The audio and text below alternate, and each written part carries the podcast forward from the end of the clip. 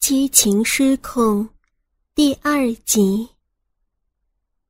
我闭着眼睛，让水珠从上面浇到头上。老公的手从我的脸上、脖子扫过我的奶子时，他用两根手指夹住我的奶头，爱惜的捏了一捏，然后沿着我的小腹伸向阴部。当他抓住我还在抖动的阴唇时，我稍稍的分开了双腿。好想使劲的抓一把，老公在我的身边说道：“我知道他的感觉，就像我喜欢撕咬他的肩膀一样。爱一个人有时候就是想要使劲的去蹂躏他。”于是我点了点头。那就抓吧，没事儿，不疼的。哎呀！林旭居然真的捏了起来，我的两片阴唇在他的手里猛地聚拢的被压在一起，真的有些疼呢。我失声的叫了一句，跟着对老公说道：“啊，好舒服，确实很舒服。”尽管那柔嫩的两片肉还在隐隐作痛，但被老公握在手里的感觉，我实在不想轻易的挣脱。我喘息着，张了张嘴，最后对老公说了三个字：“我还要。”我好累啊。老公在我的耳边嘟囔了一句，尽管如此。他还是用力的抱起了我的身子，搂着林旭的脖子，他抱着我回到卧室，也顾不得我们身上的水珠，径直的把我放到了床上，迎面仰躺着，看到老公的笑脸，我把双腿大大的向两边分开，用手扳住自己的大腿，将阴部。打开，对着老公催促道：“快呀，老婆今天真骚。”连续调侃了我一句，然后便扑了上来。他压在我身上的时候，我惊奇的发现，他的鸡巴居然又硬了起来，正在我的肉洞口徘徊不止，还不进来。我说着话，伸手抓住了连续的鸡巴。对准自己的浪逼口。当他的身体随着我的牵引，慢慢的向前移动的时候，龟头的边缘蹭过了我浪逼壁四周的嫩肉，逐渐深入到了我的身体里。前一次的高潮尚未完全消退，我的身子变得异乎寻常的敏感，小逼再一次被插入。满满的充实感令我瞬间变得迷乱，呻吟了一声，对老公说道：“快！”听到我的要求，连续先是俯下身亲吻了我的嘴，然后跪在我的身前，用手把我的两条腿使劲儿的向上推着，我的身子在他的掌下弯曲着。阴部变成了我身体最突出的部位。我看着自己刚刚经历过风雨的阴唇，由于这个姿势而被微微的分开，心里不曾熄灭的欲望马上又高涨了很多。我一直很喜欢这个姿势，这能让老公在我的身子里插到最深。我拉着自己的小腿，配合着老公的动作。好让他能够腾出手来抚摸我的奶子。和我所期待的一样，老公开始抽插的时候，双手按在了我的双乳上。他一边用手指抓着我的两个肉球，一边挺着腰，开始奋力的在我的浪逼里抽插不止。我想，是因为他插入的实在是太深了。没两下，我的身子就在老公的进攻下翻滚起来。快感像海边的波浪一样，从被连续撞击的花心处涌来，一波一波冲刷过我的全身。与此同时，另一种强烈的刺激也伴随着老公对我奶子的玩弄，从胸口那两颗肉粒扩展到我的每一寸肌肤。当我又一次开始呻吟的时候，我听见自己下体正被插入的洞口发出咕叽咕叽的水声，那应该是我不断流淌出来的银液发出的声音吧。啊啊啊！我的叫床声让老公的动作越发的狂野，他反复撞击着我的身子，似乎想要把不在一起的这些日子里所有的激情一次用完。阴部更加的火热，直到开始变得麻木，汗水从我们身体的每一个角落渗透出来。浸满了我身下的床单，好舒服啊啊！我把双臂伸直，抓紧床单的时候，老公开始了最后一轮的冲击。我不断抬高屁股，用阴符去迎接着他。在一阵连续的啪啪声之后，手中的床单被我扭得已经变了形状。而当老公再次向前挺进的那一刻，我的下体忽然不受控制的剧烈抽搐起来，似乎有某种液体从我的身体里面一下子喷了出来。接着，我就觉得浪逼里面热了一下，老公的鸡巴快速的抖了抖，那是他的精液洒入我身子里的特殊的感觉。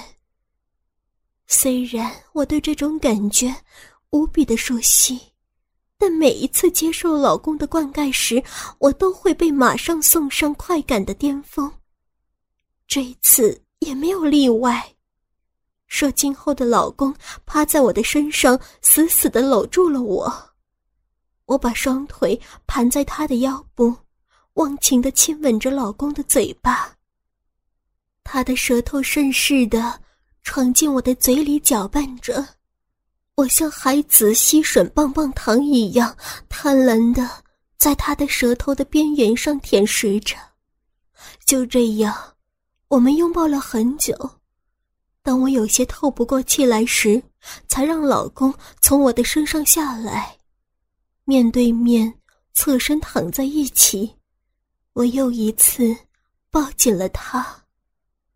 这一夜。我睡得格外的香甜，好在闹钟的声音够大，否则我一定会睡过头的。起床梳洗之后，我给我们弄了一顿简单的早餐。老公咬了一口夹有火腿片和鸡蛋的面包，看着我说道：“我今天就走。”知道了，大忙人。我叹了口气。看着另一边的弟弟孙伟，看看你姐夫哪有这样当人家老公的？你以后结了婚可别学他啊！我也想啊，孙伟笑了起来，可惜没有姐夫那么有本事，没有好公司要我。哼！我瞪了弟弟一眼，你哪天开始上班呀？今天就去。孙伟回答我道。反正在家也是闲着没事儿，干活去好了。嗯，也好。林旭点了点头。我今天就走了，你住在这里，正好能照顾你姐姐。我在外面就担心她一个人在家，这回好了，有你这个弟弟陪着，我还能放心点儿。放心吧，姐夫。孙伟应了一声，包在我身上。拉倒吧。我喝了口豆浆。恐怕还是我照顾你吧，从小到大你帮过我什么忙呀？那是以前。孙伟连忙道：“你弟弟现在可本事了。”吃饭。我用手指在他的头上弹了一下。我一会儿还有课呢。吃过早餐，送走老公林旭和弟弟孙伟，我换好衣服出了家门。从我家到学校大概有一公里左右的路途，我差不多每天都是步行着上班。五月份的天气格外的好，我走在路上心情特别的舒畅。不知道是因为此刻晴朗的天空，还是昨天晚上尽情的缠绵。无论如何，我今天是开心极了。上了两节课之后，我回到办公室，收到了老公发来的信息，告诉我他已经上了飞机，这让我多少有些失落。幸好丁小柔又从别的同事那里听来了不少八卦，很快我们就开始闲扯了起来。对于两个老公不在身边的女人来说，除了逛街购物，也许。只有别人的糗事，才能让我们的情绪高涨起来。当天晚上，我和丁小柔在学校的食堂吃了晚饭，一个人回到家里，打开门，才想起来弟弟也许还没有吃饭。我连忙给孙维打了个电话，从电话里听到他说和同事有饭局，我这才松了一口气。万一他回到家里什么吃的也没有，我这个当姐姐的可就太失败了。看着电视，等到晚上十一点，孙伟终于回来了。我催促一身酒气的弟弟去洗澡，他嘴上虽然嫌我啰嗦，但我能看得出他也很高兴。毕竟，自从我上了大学以后。我们就很少有机会在一起生活，尤其是在我嫁人之后，我和这个比我小两岁的弟弟，也就只能过年的时候才有机会住在同一个屋檐下。姐，从卫生间里传来孙伟的声音，打断了我对往事的回想。想什么呢？看你都入神了。啊，没什么。我看了他一眼，想起咱们小时候的事儿了。你去把衣服穿上，什么样子啊？哼！孙伟笑了起来，他的身上只穿着一条内裤，裤裆那里鼓鼓的一大块。在家都习惯了，忘了。不过这也没什么吧？你是我姐嘛。他嘴上这么说，人还是很快的跑到卧室。过了一会儿，穿好一条大短裤，才又走了出来。看他搬过一个墩子，坐到我的旁边，我伸手摸了摸孙伟的头。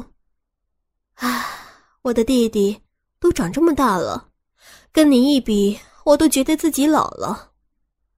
算了吧，老姐，你才二十六，老什么老呀？孙伟看了看我，看你的面相。还跟个小姑娘似的，居然说老，真的。我摇着头，现在想起咱们小时候在一起玩的日子，感觉好像就像在昨天一样。嗯，这一次孙伟点了点头。我原来还总是担心你一个人在家不方便，昨天看到姐夫那么疼你，我就放心了。等他回来了，一切就好了。唉。还得两年吧，我顺着孙伟的话说道：“那边人手不多，上面又信得过你姐夫，趁这段时间多赚点钱也好。对了，你公司那边怎么样？还好。”孙伟回答道：“也不忙，何况我过来是当老大的，挣的虽然不多，我倒也乐得清闲。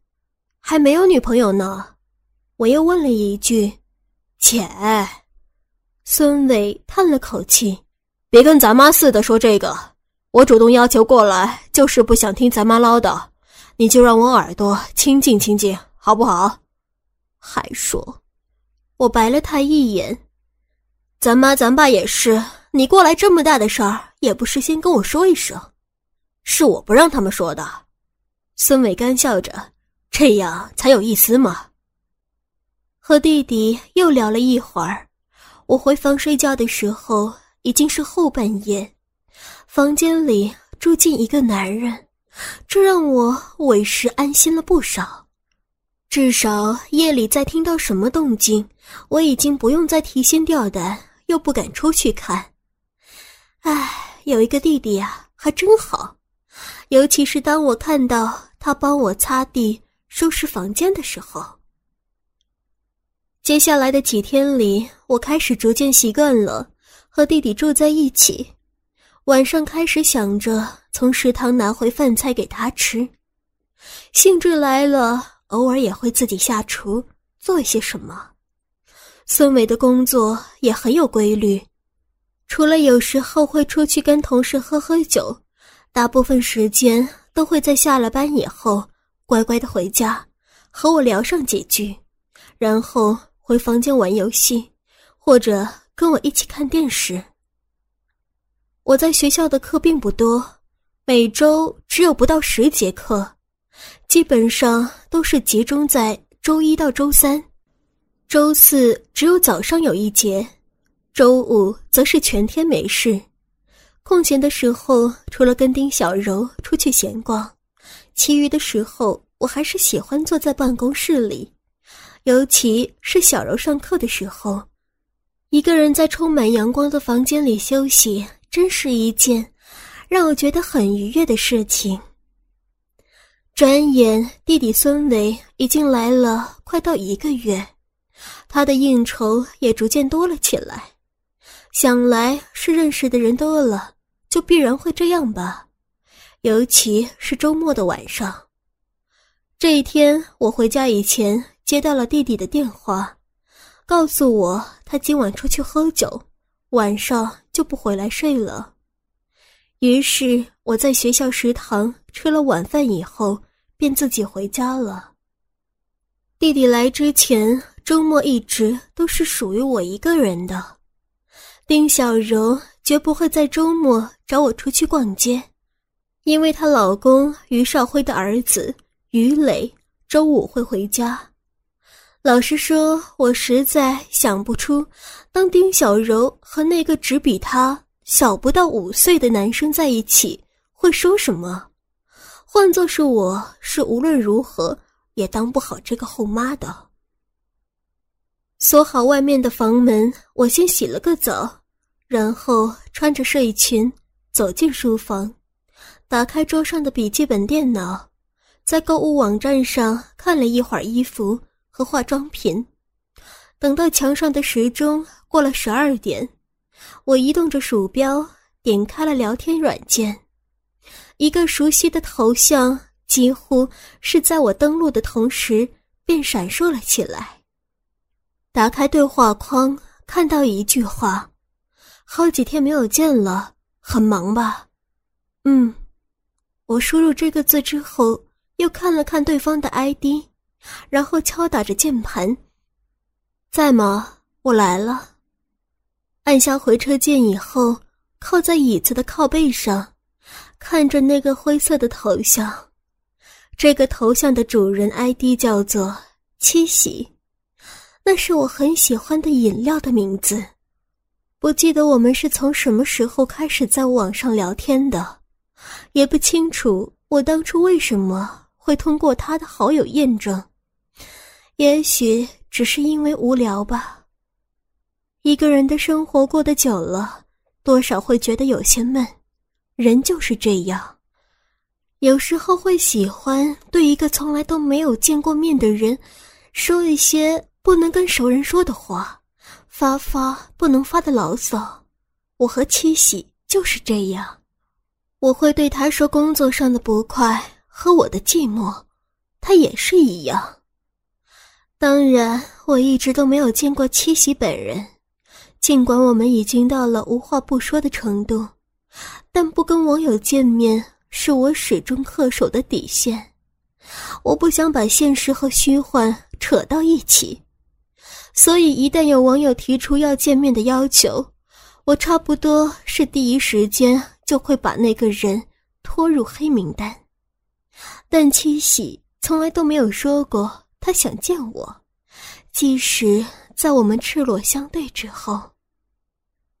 我曾经对裸聊这种事情十分的反感，因为我觉得恶心。两个不认识的人通过网络看着彼此的身体，对我来说这并不正常，甚至可以说是变态。但我怎么也想不到自己居然也会做这种事。那应该开始于我们聊了很久之后的某个夜里。那天我刚跟老公通过电话，许久没有男人陪在身边，让我觉得。格外的孤单，除了心理上的空虚之外，我那天也感觉到了身体上的饥渴。我记得那晚我说话的态度很糟，七喜想必也发现了我的反常，然后他问我要不要做一些刺激的事情，转换一下情绪。我就问他是什么刺激的事情，我当时。是这么回应他的。在我问话之后，七喜很久都没有反应，也许他也正在思考要不要说一些出格的话吧。当然，他最后还是说了出来。他说的是：“我想看看你。”这怎么行？我们明明说好不见对方的嘛。